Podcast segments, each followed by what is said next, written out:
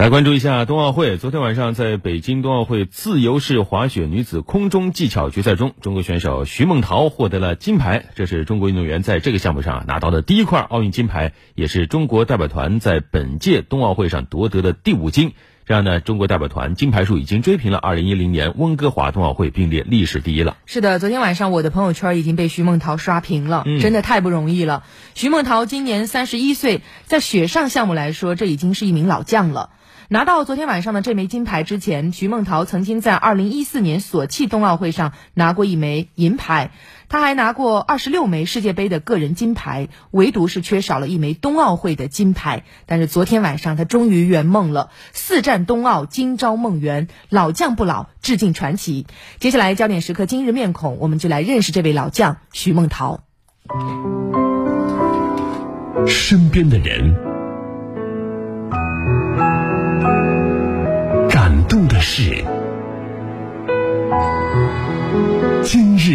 面孔。北京冬奥会开始前两个月，徐梦桃刚刚拿下空中技巧世界杯芬兰卢卡站冠军，这是她获得的第二十六枚世界杯个人金牌。她也因此超越澳大利亚选手库珀，成为在该项目上获得世界杯个人金牌最多的运动员。金牌的背后是无数次跳跃。自由式滑雪空中技巧比赛场地分为助滑区、跳台区、着陆区和停止区。夏季训练时会用水池替代后两个区域。去年七月，在秦皇岛训练基地，徐梦桃跟随国家集训队开展跳水训练。三十多度的高温下，头盔、救生衣、滑雪服一系列装备把他裹得严严实实。看看是什么技术环节有一点瑕疵，然后下一条能更好的、及时的去修改。四岁开始练体操，十二岁时转向到空中技巧。作为一名三十一岁的老将，徐梦桃仍然对每次训练，甚至是每个技术动作都非常较真。就国际雪联啊，出赛程了，然后我就看着那个，看着那个单词啊，就看着那国家名，我都兴奋。就是我这我真是这样运动员，然后我特别享受就是在赛场上的那种魅力，就那种哎呀。去跟对手去交流啊，这种心理战术啊，然后这种，呃，这种配合呀，这种惺惺相惜的感觉，你知道吗？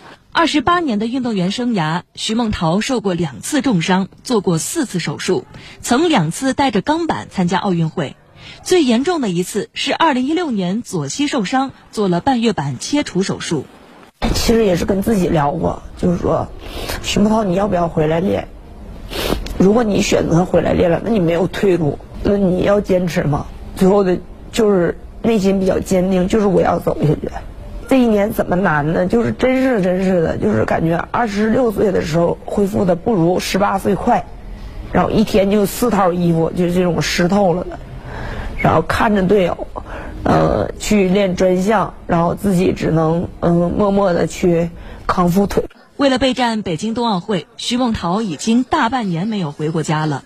父母说，等女儿比赛归来，一定要好好犒劳她。他他也是个吃货嘛，啊，比较好吃啊。她给我发了不少吃的，她就是最爱吃我做的酸菜馅、酸菜肉、饺子，咱饺子必须的。